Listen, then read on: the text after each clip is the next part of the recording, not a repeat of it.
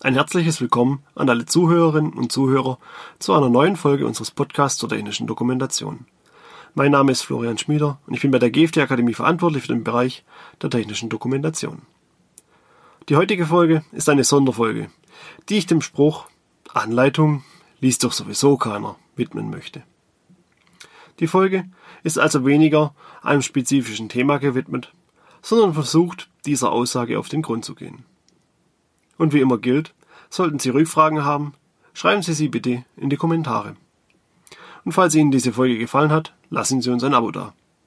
Wir freuen uns über jegliche Rückmeldung. Ich war in den vergangenen Tagen bei einem Recherchetermin bei einem Kunden vor Ort. Und mal wieder habe ich den Spruch der technischen Dokumentation zu hören bekommen. Ich glaube, jeder Zuhörer hat ihn schon mal zu hören bekommen. Und vermutlich sind Sie den Spruch genauso leid wie ich.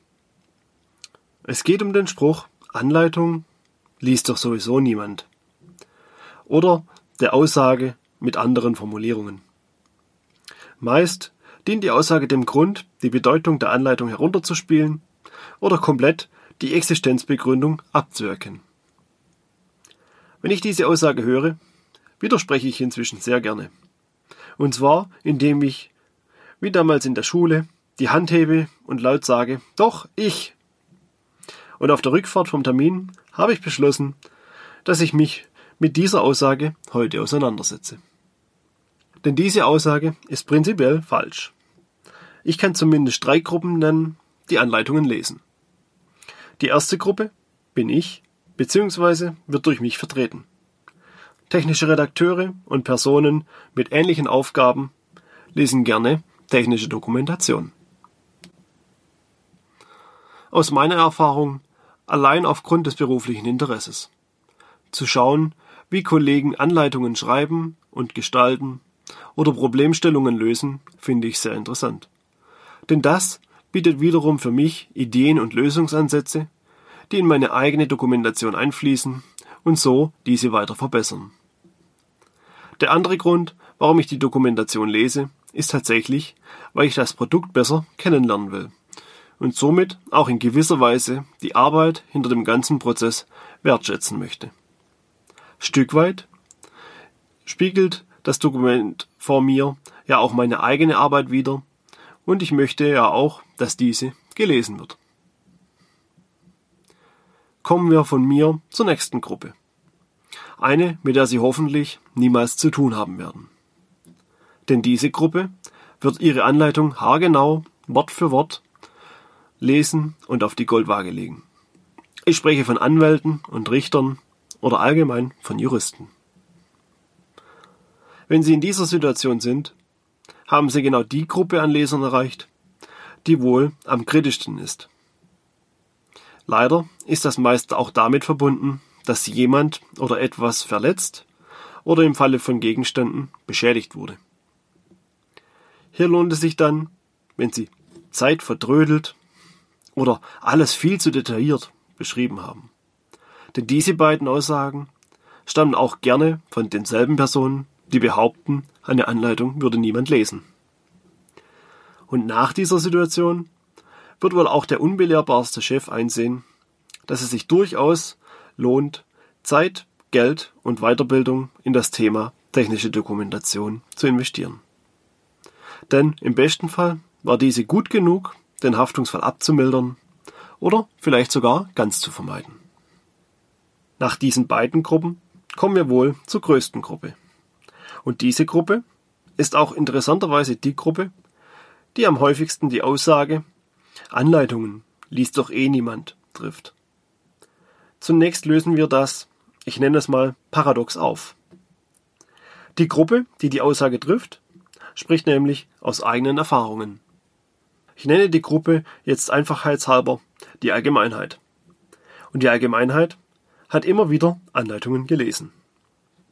Aber wir reden hier von technischer Dokumentation, die häufig schlecht und günstig erstellt wurde, da sie meist zu Consumer-Produkten gehört.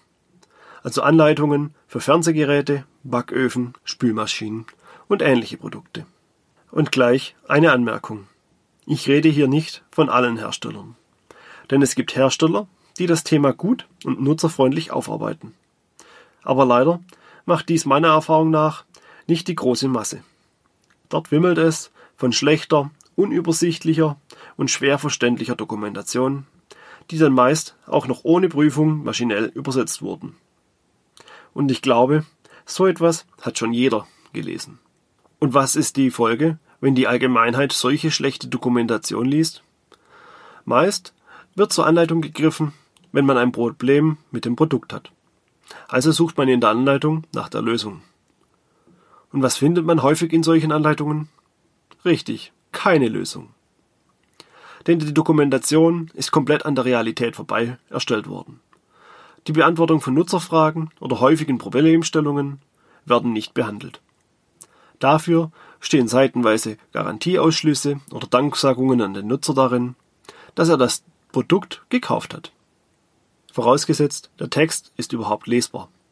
Denn leider gibt es auch zu oft so schlechte Übersetzungen, dass niemand mehr versteht, was der Autor einem erklären möchte. Und diesen Fall erlebt die Allgemeinheit immer wieder und wieder. Und so festigt sich die Annahme, dass die Dokumentation nichts bringt. Was ja in diesem Beispiel auch stimmt. Und warum soll ich dann noch die Anleitung lesen? Und so stehen wir wieder bei der Aussage, Anleitung liest doch eh niemand.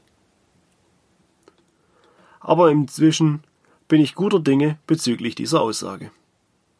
Zum einen, da ich sie, wie hier dargelegt, widerlegen kann und diese auch inzwischen mit Humor annehme. Zum anderen sehe ich den Wandel der Zeit. Denn schaut man sich Anleitungen von verschiedenen Jahren an, kann man signifikante Entwicklungen sehen. Im Prinzip kann man sagen, je älter eine Anleitung, umso schlechter ist sie vermutlich. Denn so gab es in den frühen 2000ern zum Beispiel nur wenig Literatur oder ausgebildete Fachkräfte. Entsprechend sahen die Dokumentationen dann auch aus.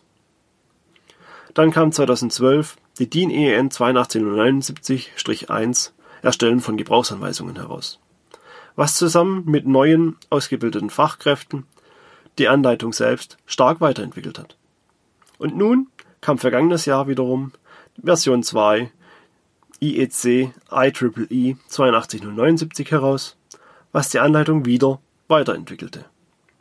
Und weitere zukünftige Entwicklungen stehen ja bereits in den Startlöchern, zum Beispiel mit der neuen Maschinenrichtlinie. Außerdem hat die vorhin erwähnte zweite Gruppe die Bedeutung der Anleitung ebenfalls erhöht, so dass diese nun auch mehr im Fokus von leitendem Personal steht. Denn die Anwälte oder auch Mitbewerber haben die Bedeutung der Dokumentation erkannt und nutzen schlechte oder fehlerhafte Anleitungen für Klagen im Zuge des Wettbewerbsrechts.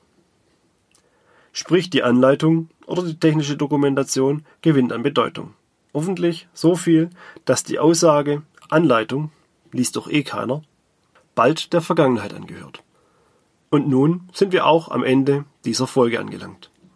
Ich hoffe, Ihnen hat diese Folge gefallen, auch wenn sie eher eine Stellungnahme war, als es bei anderen Folgen der Fall ist. Falls es Ihnen gefallen hat, lassen Sie uns doch ein Abo da.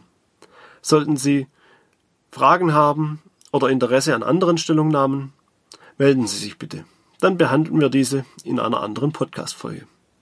Wir freuen uns auf jede Rückmeldung. Ich bedanke mich fürs Zuhören. Bis zum nächsten Mal.